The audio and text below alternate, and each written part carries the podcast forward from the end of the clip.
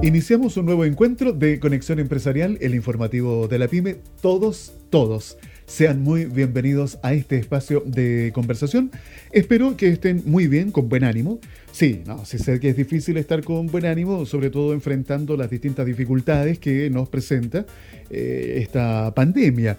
Eh, ¿Para qué vamos a repasar estos números negativos eh, cuando estamos hablando de destrucción de empleo, de cuántas miles de micro, pequeñas y medianas empresas han dejado de existir? Por supuesto que nos pone tristes, que nos complica esa realidad en Chile, pero tenemos que seguir, seguir, adelante. Yo estoy seguro de que muchísimos, muchísimos de esos emprendedores, de esos dueños de negocio que tuvieron que bajar las cortinas, están buscando y están viendo la forma de reemprender. Se acogieron a la ley de quiebra para poder justamente volver a funcionar buscando distintas opciones, porque así son los emprendedores.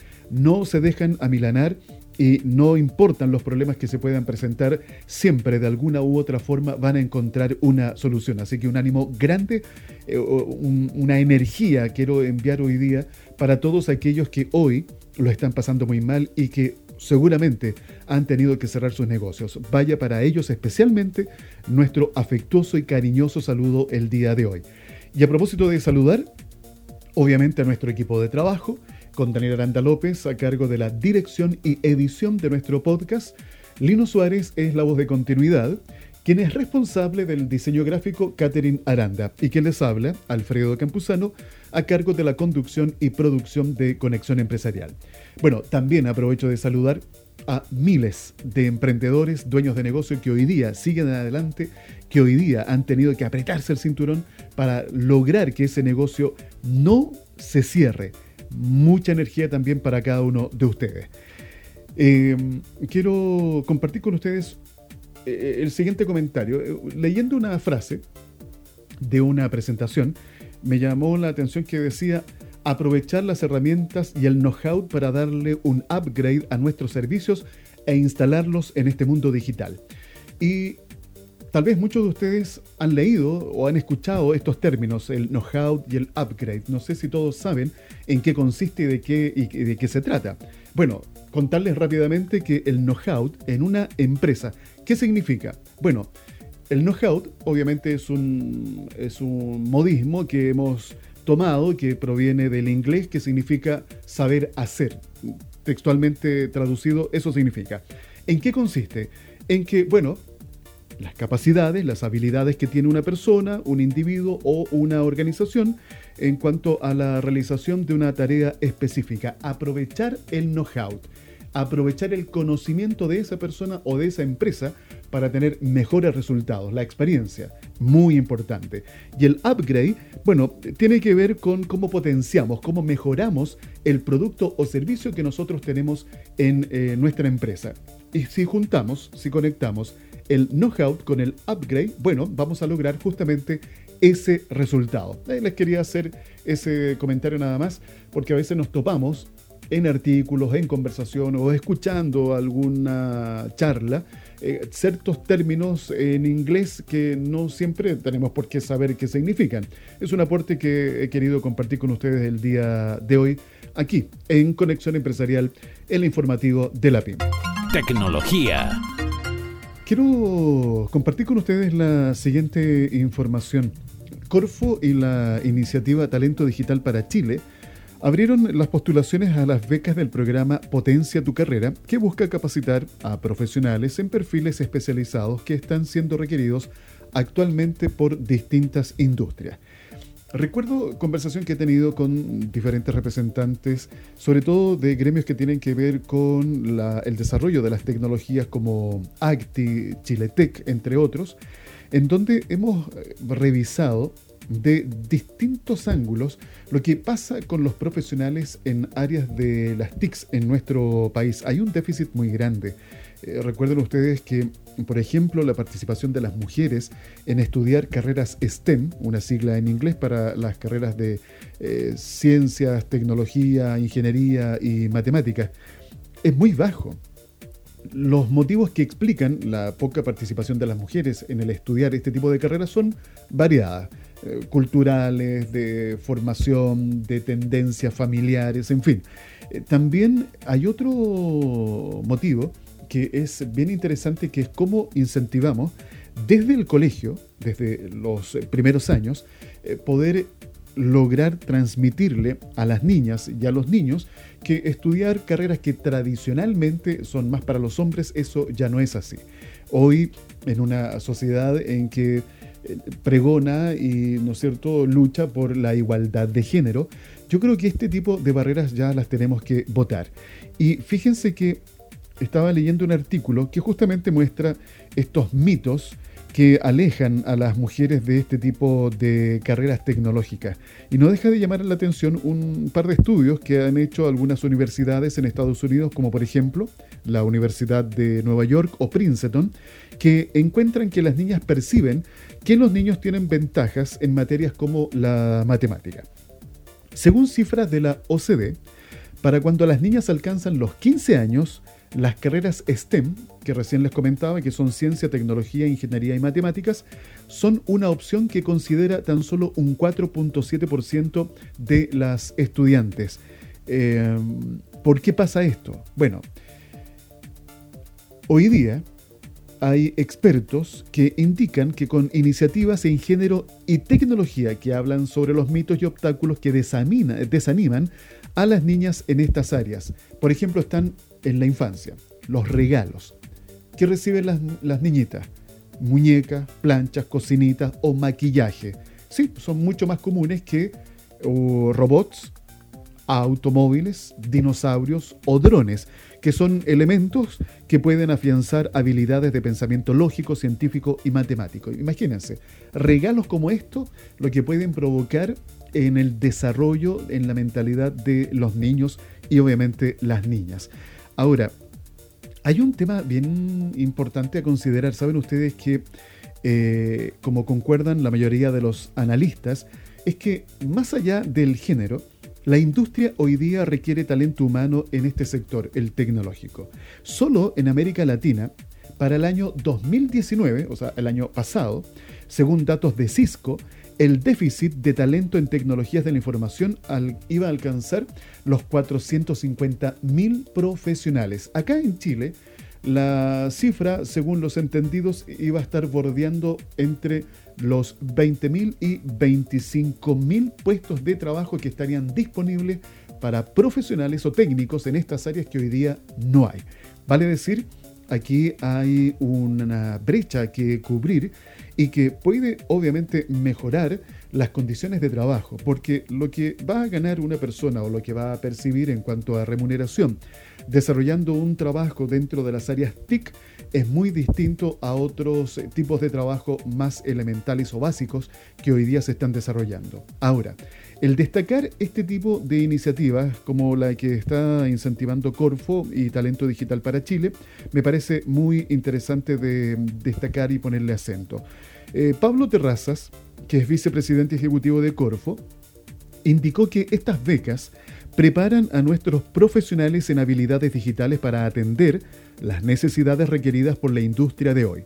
Debemos trabajar con visión de largo plazo para sortear con eh, éxito desde Chile esta revolución tecnológica que enfrenta el mundo y que se ha acelerado aún más con el COVID-19 transformando el empleo y las necesidades, pero también generando miles de oportunidades para todos. Así que la invitación está para que ustedes puedan aprovechar entonces estas becas. Déjenme ver un dato más para concluir. A ver, los cursos están eh, disponibles, arquitecto cloud, especialista DevOps, eh, analista de datos, eh, científicos de datos con eh, Python. Bueno, son distintas las modalidades que se van a llevar a cabo de manera online y se van a dictar con la Universidad del Desarrollo, la Universidad de Santiago de Chile y Kibernum. ¿Ya? Pueden postular chilenos o extranjeros con permanencia definitiva en el país, que sean técnicos profesionales o licenciados de carreras vinculadas, entre otras, a las áreas de ingeniería, tecnología, sociología y administración con experiencia laboral específica entre 2 y 5 años, según tipo de especialización TIC al que vayan a postular. Ahora, las postulaciones a las becas estarán abiertas hasta el próximo 4 de agosto. ¿Dónde tienen que ir? www becascapitalhumano.cl. Emprendimiento. ¿Les gusta la gastronomía? La buena gastronomía, servirse un rico plato. ¡Uy, qué rico! He hecho mucho de menos hoy el salir a un restaurante a disfrutar un rico plato, ya sea de comida típica chilena o probar gastronomía internacional.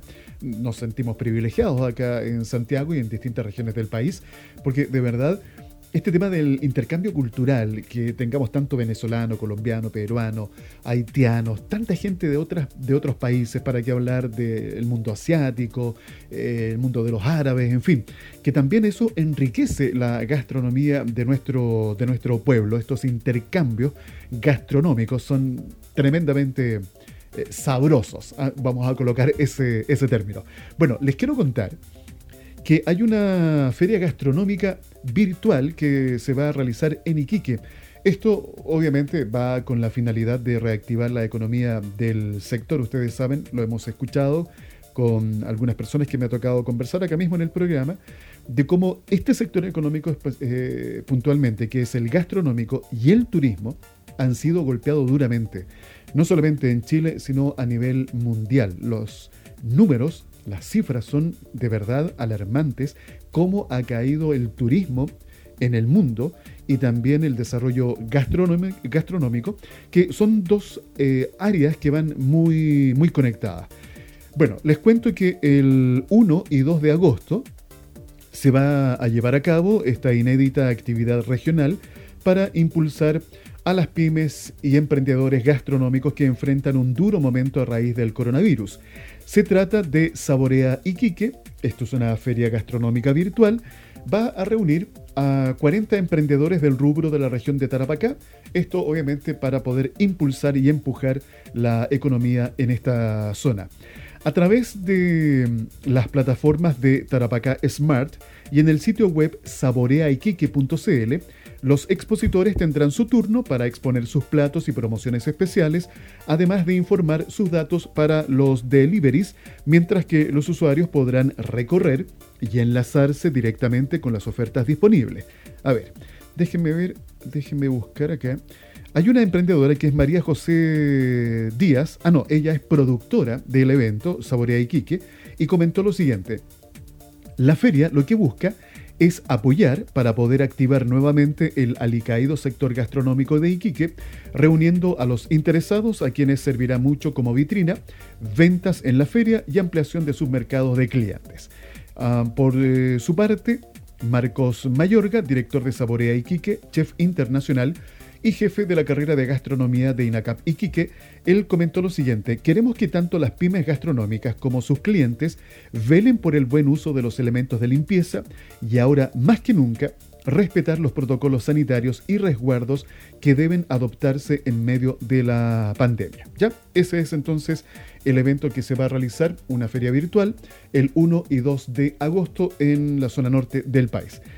Y me tomo de este último comentario que hacen acá, hay que comenzar a adaptar estas nuevas formas que vamos a tener que desarrollar cuando vayamos a un restaurante a servirnos algo. Recuerden que hay que seguir usando mascarilla, obviamente el alcohol gel, el distanciamiento social.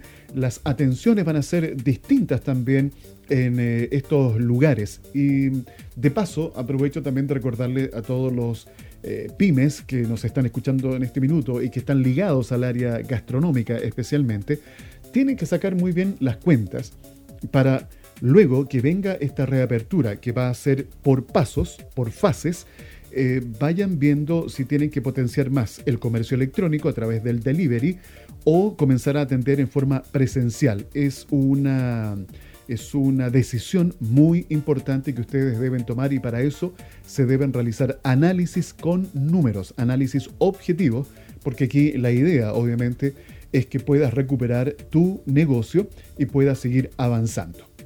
Pyme.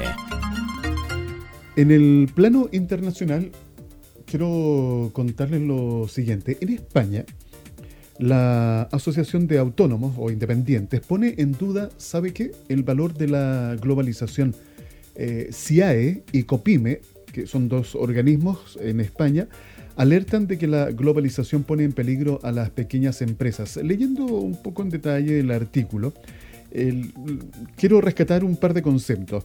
Eh, estas dos asociaciones, una es la Confederación Intersectorial de Autónomos del Estado Español, CIAE, y la Confederación General de las Pequeñas y Medianas Empresas del Estado Español, COPIME, ellos consideran que la globalización de las grandes empresas provoca que las pymes se debiliten ya que las grandes corporaciones, según ellos afirman, refuerzan las tendencias monopolísticas y concentran el capital, las carteras de los fondos buitre y volverán a hacer su agosto en el mercado inmobiliario y financiero.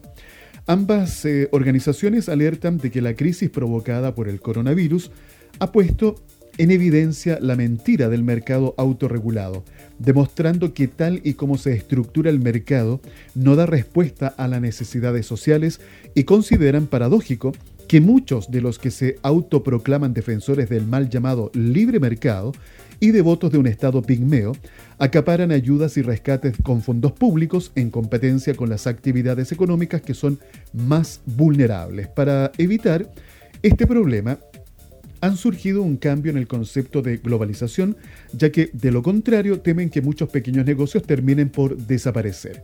Esto producirá una proletarización de la clase media y lo que conocemos como sociedad de consumo se irá adaptando definitivamente al nuevo contexto que se avecina. Así lo advierten. A su vez, señalan que de producirse esto, el consumo será exclusivamente de las élites que optarán por experiencias presenciales más seguras, compras y restauración. Por el contrario, la gran mayoría dispondrá de un consumo en Internet y servido por franquicias.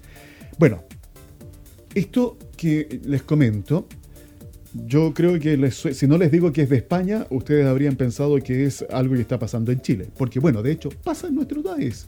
¿Cuántas veces hemos conversado y escuchado diálogos, discusiones, debates sobre la concentración de la riqueza en, eh, Chile, la pésima distribución de la riqueza, cómo la línea de pobreza hoy día ha quedado aún más al desnudo eh, producto de esta pandemia, de esta crisis eh, sanitaria? Em, ahora, yo creo que aquí hay cosas interesantes que poder rescatar.